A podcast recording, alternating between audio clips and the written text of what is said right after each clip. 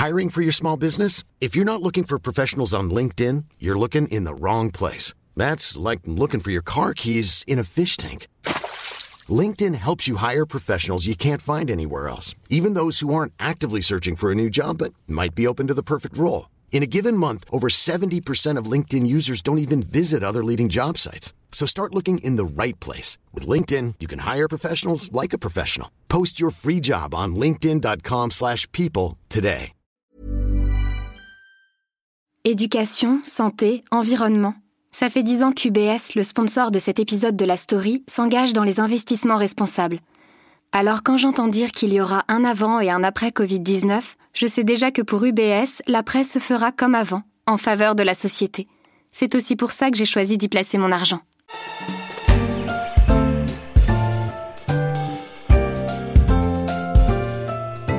Ils ont fini par se dire oui.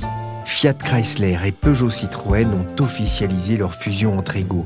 Objectif devenir le quatrième constructeur automobile du monde. L'Italien n'aura donc pas mis trop longtemps à digérer ses fiançailles rompues avec l'autre grand constructeur français Renault il y a quelques mois. Preuve qu'il ne faut pas désespérer Turin. Je suis Pierrick Fay, vous écoutez La Story, le podcast d'actualité des échos, et on va s'intéresser à un mariage tant attendu, orchestré par le nouvel homme fort de l'automobile française, Carlos Tavares, qui va finir par faire oublier l'autre Carlos, Ghosn. Matrimonio di interesse reciproco, con un capitale comune che supera i 45 miliardi di euro e un raggio d'azione che va dagli Stati Uniti alla Cina. L'industrie automobile va-t-elle assister à la naissance d'un nouveau géant? Ce matin, le constructeur italo-américain Fiat Chrysler a confirmé discuter fusion avec le groupe franco-chinois PSA, quelques mois seulement après une tentative avortée avec Renault. Il y a quelques mois, je vous avais laissé dans la story sur l'échec du projet de fusion entre Fiat Chrysler Automobile et Renault, avec le sentiment que Renault n'avait pas vraiment eu tort de quitter précipitamment l'hôtel quelques minutes avant le mariage. Cet échec intervenait quelques mois après des discussions avortées entre Peugeot SA et l'Italien, mais il était dit qu'on n'en resterait pas là dans un marché automobile confronté à des défis coûteux et disrupteurs. Aussi, quand la presse américaine a révélé que Peugeot et Fiat discutaient de nouveau d'une fusion entre égaux, ma première réaction a été de me dire c'est pas vrai, c'est une blague. Et pourtant non. Et je dirais même plus, cette fusion a rarement été aussi proche de se faire. Mais alors pourquoi ce qui n'était pas envisageable avec Renault l'est devenu avec Peugeot? Qu'est-ce qui a bien pu convaincre les actionnaires de Peugeot et son PDG Carlos Tavares de succomber au charme de l'italien? Je suis retourné voir ma collègue Anne Fetz, elle suit le secteur automobile aux échos. Je lui ai demandé pourquoi, contrairement à ce qui s'était passé avec Renault, ce mariage pourrait aller au bout. On peut dire que le mariage avec Renault a capoté parce que d'abord, il y avait l'allié Nissan qui n'avait pas été vraiment euh, mis au courant, qui n'avait pas donné son accord explicite à l'opération. Or, sans lui, le mariage n'avait aucun sens. La deuxième raison, c'est que les valorisations étaient très nettement en faveur de Fiat. Et on avait un peu l'impression que c'était Fiat qui allait avaler Renault, euh, qu'on allait vraiment céder le contrôle aux Italiens. Et enfin, Renault était fragilisé. Il y avait eu l'affaire Gaune. On sentait bien qu'au niveau du management, il y avait beaucoup de choses à reconstruire, aussi bien chez Renault que chez Nissan. Alors que là, chez, PSA, tout est un peu différent. Sur tous ces points, d'abord, il n'y a que deux groupes, donc c'est plus facile. Ça a été très bien préparé depuis de longs mois.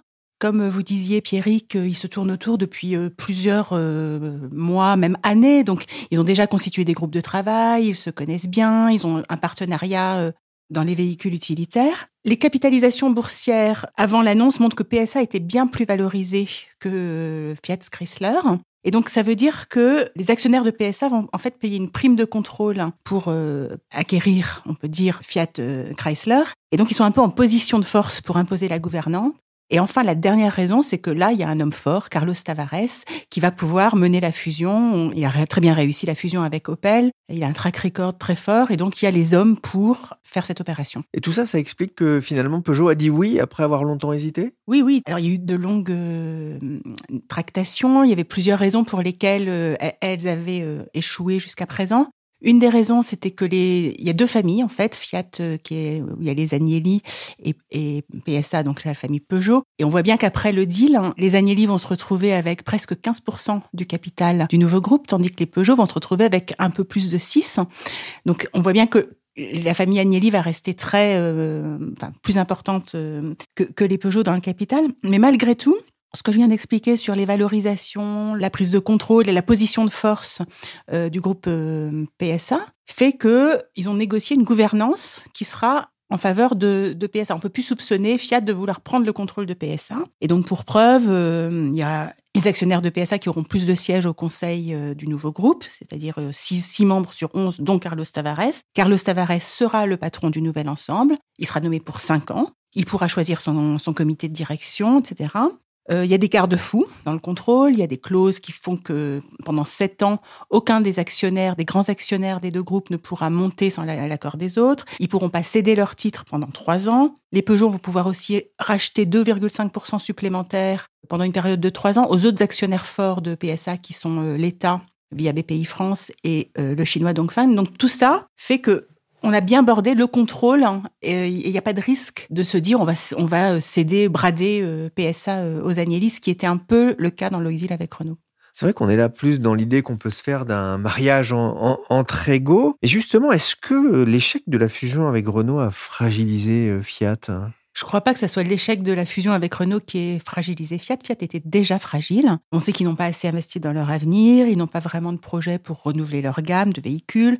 Ils n'ont pas euh, les technologies qui permettraient d'électrifier leurs voitures, alors qu'on sait que euh, ça va devenir crucial, notamment en Europe, où de lourdes amendes vont tomber si euh, on ne respecte pas certains critères européens en matière d'émissions de CO2. Donc vraiment, il y a urgence pour Fiat Chrysler à trouver un partenaire. Ce qu'on peut dire, c'est que l'échec de la fusion avec Renault leur a peut-être fait perdre quelques mois, mais c'est pas ça qui les a fragilisés en soi. Alors on le disait, hein, l'État est aussi actionnaire de PSA via euh, BPI France. Pourquoi est-ce que l'État semble mieux accepter l'idée de ce mariage alors qu'il semblait plutôt réticent dans le cadre de Renault? Alors c'est vrai qu'on peut s'étonner de la différence de soutien parce que l'État est actionnaire des deux groupes. Ils ont 15% de Renault et 12% de PSA euh, aujourd'hui. En fait, la situation n'est pas exactement la même, notamment parce que chez Renault, euh, l'État est un actionnaire historique. On se souvient, Renault, c'est un groupe national, la régie Renault, donc c'est politiquement beaucoup plus sensible. Alors qu'ils sont entrés chez Peugeot après la crise de 2012, un peu pour euh, sauver Peugeot qui a vraiment frôlé la faillite à ce moment-là. Donc c'était une opération un peu de sauvetage et donc il y a moins de sensibilité politique. L'État a transféré sa participation à BPI France. Donc, ce n'est plus euh, Bercy, c'est plus l'agence des participations de l'État qui est euh, actionnaire, c'est euh, BPI France, c'est un peu différent.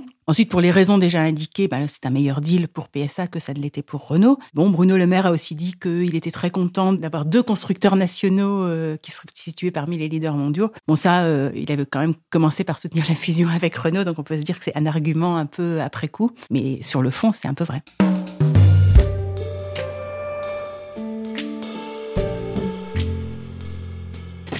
Alors depuis la publication des rumeurs de, fusion, le 29 octobre au soir, l'action Peugeot a cédé près de 2%, 6% même hein, depuis l'officialisation le 31 octobre. Quand l'action de Fiat est abondie de plus de 20%, les investisseurs semblent quand même s'être fait à l'idée que le grand gagnant de la fusion, c'est Fiat.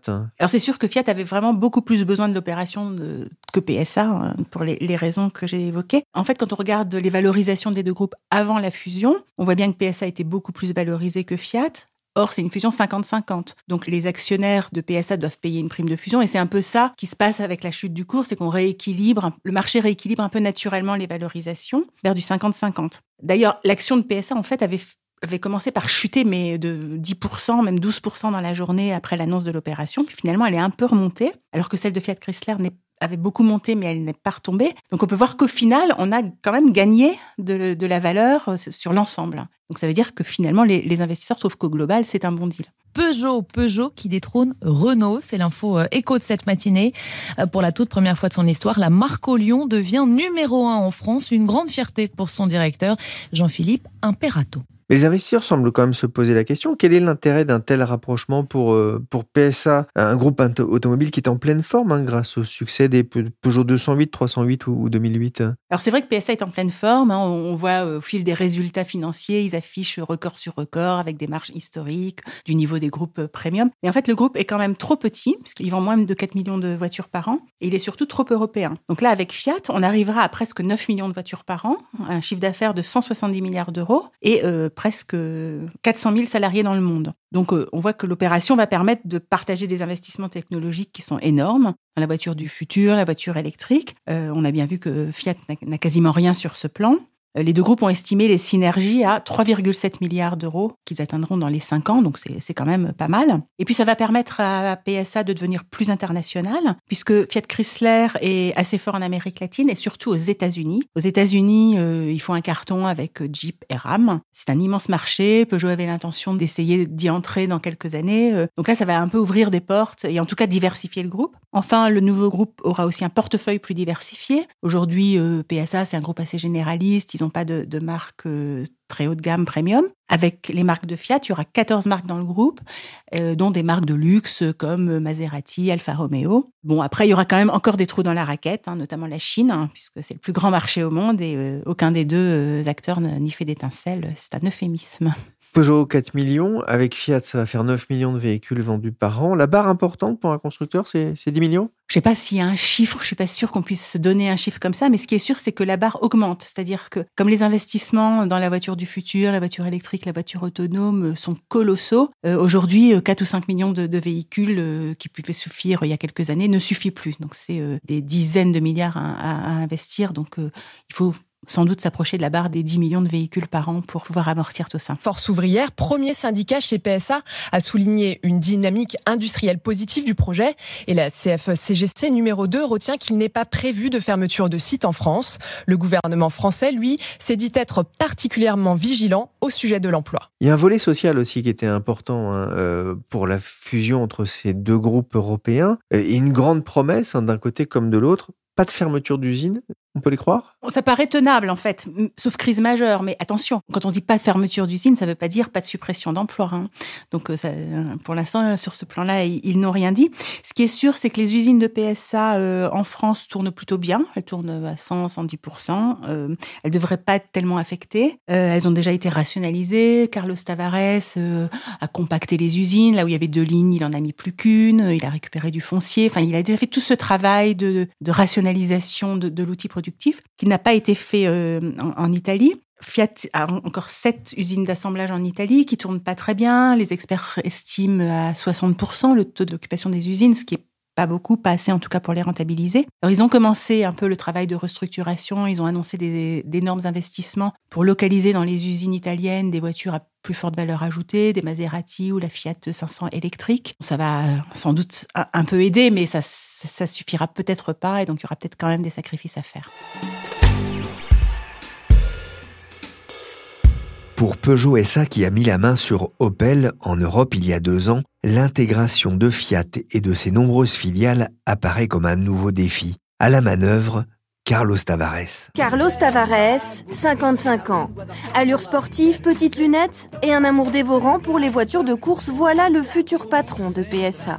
L'ex numéro 2 de Renault a rejoint PSA en 2013 à 55 ans. Six ans plus tard, il est en passe de devenir l'homme fort de l'automobile française. C'est sûr que c'est une très très belle revanche parce qu'il faut euh, remettre les choses un peu en perspective. Euh, Carlos Tavares était le, bras droit de, Carlos Ghosn chez Renault. Et puis, à 55 ans, il a décidé de renverser la table. Il en avait marre d'être numéro 2. Il voulait euh, tenter sa chance en tant que numéro 1 d'un grand constructeur automobile. Julien Dupont-Calbo est chef du service entreprise des échos. Il a fait une interview un, un été en disant je veux devenir numéro 1. Carlos Ghosn a pris la mouche, forcément, l'a débarqué de, de, Renault. Et quelques mois plus tard, euh, c'est Peugeot qui l'a rattrapé par la manche. La famille était toute heureuse de voir Carlos Tavares n'avait pas de clause de non-concurrence. Et donc, il a, débarqué dans la maison d'en face, chez PSA. C'est un ingénieur, c'est ça, de, de, formation? Oui, il est centralien. Bah, euh, il a grandi à Lisbonne, c'est un Portugais. Euh, il, il, est très content d'avoir son passeport portugais, il en parle assez souvent. Mais en fait, sa mère était prof de français et lui a fait toutes ses études au lycée français de Lisbonne. Il a débarqué faire sa prépa à Paris. Euh, il a fait Centrale et après il a commencé sa carrière chez Renault. D'où lui vient euh, ce surnom de psychopathe de la performance bah, Ça vient de lui parce que c'est son expression euh, à lui. En fait, son, mantra à son arrivée chez PSA, c'était de. à, l'époque, PSA allait vraiment pas bien, il perdait beaucoup d'argent. C'était vraiment, on était vraiment pas loin de la banqueroute. et tout son, tout son mantra à lui, en arrivant, c'était de dire que seule la performance protège les salariés. Donc c'est comme ça qu'il a réussi à convaincre les syndicats, il a réussi à convaincre les équipes, à convaincre les salariés dans les usines, dans les centres de recherche, à, changer la, manière de faire et d'être beaucoup plus frugal. Euh, et c'est comme ça qu'il a réussi à redresser les comptes de PSA. 2017 sera-t-elle l'année record pour PSA Le constructeur enregistre un semestre exceptionnel. Il y a cinq ans, le groupe était au bord de la faillite et avait supprimé plusieurs milliers d'emplois. Oui, ça, c'est vraiment sa première réussite, avoir sauvé PSA du, désastre. Hein. Oui, parce qu'il a fait une belle carrière chez Renault, mais il n'était pas connu dans le grand public. Euh, il arrive chez PSA, il redresse le groupe en quelques trimestres à tel point que PSA se retrouve deux ans plus tard dans la situation de mettre la main sur Opel, ce qui fait aussi, il arrive à redresser Opel en à peine un an, et aujourd'hui, la PSA est suffisamment fort pour s'allier avec euh, Fiat Chrysler. Alors, il a longtemps œuvré dans l'ombre d'un autre Carlos, un Carlos Ghosn, euh, pour ne pas le nommer, on en parlait. Entre le rachat d'Opel et maintenant ce projet de fusion avec euh, Fiat, est-ce que l'élève a, dépassé le maître? Je pense que pour le savoir et pour vraiment trancher cette question-là, il faudra voir dans quelques années comment se passe la fusion, le rapprochement entre PSA et Fiat Chrysler. S'il parvient effectivement à, combiner les deux entités, là on pourra dire que l'élève aura, dépassé le maître. Aux échos, on a le terminal Bloomberg hein, sur lequel on a des dépêches. C'est un peu la Bible sur les marchés euh, financiers. Euh, dans les dépêches Bloomberg, on appelle le, le gourou de Peugeot. C'est quand même un beau compliment. C'est un beau compliment, mais ça correspond pas trop à sa personnalité, puisque Carlos Tavares est quelqu'un de normal, euh, quelqu'un qui aime les courses automobiles, quelqu'un qui aime euh, s'occuper de ses vieilles voitures le week-end dans sa grange. Il habite à côté de Paris, dans la forêt. C'est pas vraiment un gourou, et c'est pas vraiment quelqu'un de religieux, c'est quelqu'un de vrai très prosaïque et très pragmatique. Mais il a réussi quand même, ça vous l'écriviez dans un article, à rembourser le rachat de la marque allemande avec une seule année de bénéfice. C'est chapeau là. Bah, Opel n'était pas très cher parce que l'entité, euh, en fait, Opel, il faut savoir que c'était la branche européenne de General Motors et cette branche-là perdait de l'argent depuis l'an 2000. C'était vraiment un gouffre financier. Je crois que c'est quasiment 20 milliards d'euros perdus en 20 ans. Et effectivement, en adoptant les méthodes euh, qu'il avait mises en place chez PSA, en mettant les technologies PSA dans les voitures Opel et en serrant les boulons partout, il a réussi à rembourser l'achat d'Opel en, un an. Sergio Marchionne a géré pendant 14 ans FCA. Il a notamment orchestré le rachat de Chrysler et redressé les comptes du groupe. À Rome, la Chambre des députés a observé une minute de silence en sa mémoire. Alors il y a un peu plus d'un an, Fiat Chrysler Automobile perdait son patron, Sergio Marchionne, le magicien du clan Agnelli, comme on l'avait surnommé. Et Julien, ironie de l'histoire, le groupe italien avait approché Carlos Tavares pour le remplacer? Alors, on ne sait pas vraiment à quel point c'était une approche directe ou indirecte ou euh, une idée, mais en tout cas, effectivement, c'est sûr que quand on regarde aujourd'hui le paysage des dirigeants automobiles dans le monde, euh, la tête de Carlos Tavares apparaît en grand puisque c'est quelqu'un qui a réussi à redresser PSA, c'est quelqu'un qui a réussi à absorber Opel très rapidement. Et aujourd'hui, Peugeot, alors que c'est un constructeur généraliste, affiche des marges historiques, dépasse même les marges des constructeurs euh, premium allemands. Donc c'est quelqu'un qui a vraiment marqué l'automobile de son empreinte ces dernières années. Ça a joué euh, justement, ça a favorisé le rapprochement entre les deux groupes d'avoir euh, cet homme-là à la tête de, Peugeot pour Oui, parce que je pense que chez les Agnelli, on sait que de toute façon FCA était un peu en mauvaise position, que le mur rapproché, puisqu'il n'avait pas assez investi dans les technologies, dans les plateformes, dans les voitures électriques. Donc il avait vraiment besoin de technologies, des technologies que PSA dispose. Et Fiat Chrysler aussi avait aussi besoin d'un grand homme. Donc c'est Mike Manley qui a pris la suite de, Sergio Marcon. Il fait du très bon travail. Hein. McManley, c'est quelqu'un de très solide, mais effectivement, il n'a pas forcément l'aura d'un Carlos Tavares. Donc, FCA était content de trouver chez PSA des technologies et Carlos Tavares. Et à l'inverse, euh, PSA trouve chez Fiat Chrysler du volume pour amortir ses investissements dans les technologies et surtout un accès au marché américain avec des usines parce que c'était vraiment ça qui manquait à PSA. Justement, quelles peuvent être les relations entre les hommes forts de Fiat Chrysler, euh, Michael Manley et surtout John Elkann, euh, l'héritier des, des les choses sont pas encore faites hein, dans le mariage entre PSA et, FCA. Le, les principes sont, les grands principes sont actés, mais après il restera à finaliser les détails. Ce qu'on sait a priori, c'est que euh, John Elkann est censé devenir le président du conseil. Aujourd'hui, chez PSA, c'est Louis Gallois qui tient cette fonction-là. Mais Louis Gallois, euh, je me semble que son mandat se termine au printemps. Donc, naturellement, Elkan va prendre la tête du, grand frère au-dessus de Carlos Tavares, qui aura les mains libres justement pour gérer les opérations. Et je pense que ça se fera aussi avec euh, Mike Manley, qui est le patron euh, opérationnel euh, aujourd'hui de FCA. Là, apparemment, on nous dit que les deux hommes s'entendent bien, qu'ils parlent le même langage et qu'ils s'envoient des textos. Dans un édito des échos, Daniel Fortin écrit que gérer 14 marques sur 5 continents avec trois managements issus de France, d'Italie et des États-Unis peut rapidement tourner au casse-tête insoluble. Les dirigeants de PSA en ont conscience Je pense. De ce défi? Je pense. Euh, après, les gens, chez PSA, il faut savoir que on a, l'habitude de gérer des, cultures différentes parce que le PSA, c'est Peugeot Citroën, donc la culture Citroën était quand même très prégnante pendant pendant un long moment, donc il fallait concilier les deux. Après, ensuite, il a fallu apprendre à, à travailler avec les Allemands, donc ils ont fait ça avec avec Opel. Et là, aujourd'hui, effectivement, ils vont devoir apprendre à travailler avec les Italiens et puis avec les Américains qui occupent une grande part, une part prépondérante dans, les affaires de Fiat Chrysler. Ciao a tutti e benvenuti al corso d'italiano. Io mi chiamo Anka. Et en 2017, dans un portrait de Carlos Tavares dans Les Échos, vous écriviez par le rachat d'Opel que ce père comblé de trois grandes filles devra se mettre à l'allemand, lui qui parle déjà parfaitement portugais, français et anglais. Pour Noël, il va pouvoir commander la, méthode assimile d'italien? Bah Sans doute, sans doute. Ça va lui faire du travail, tout ça. Est-ce qu'il y a une méthode euh, Tavares en matière de management des hommes? Alors, chez Renault, il avait quand même une réputation d'être un manager assez virulent. C'est-à-dire qu'il était très, très exigeant et il n'hésitait pas à coller les subordonnés au mur euh, dans une réunion devant tout le monde quand quelque chose lui convenait pas. Et là, effectivement, c'est la différence entre un numéro 2, entre un bras droit opérationnel et un numéro 1. Quand on est numéro 1, on doit apprendre à composer, on doit apprendre à gérer les hommes sur le moyen, le court, moyen, long terme. Et donc, il, euh, apparemment, il se décrit lui-même comme un, animal apprenant. C'est-à-dire qu'effectivement, il essaye de prendre euh, ce qu'il y a à apprendre un peu partout et donc, justement, améliorer cet aspect-là. Merci Julien Dupont-Calbo, chef du service entreprise des échos, et Anne Fetz, spécialiste de l'automobile. La story, le podcast d'actualité des échos, s'est terminé pour aujourd'hui. L'émission a été réalisée par Mathias Arignon et Nicolas Jean, chargé de production et d'édition Michel Varnet. Les podcasts des échos sont disponibles sur les plateformes de téléchargement, mais aussi sur les sites de streaming comme Spotify et Deezer. Pour l'info en temps réel, c'est sur leséchos.fr.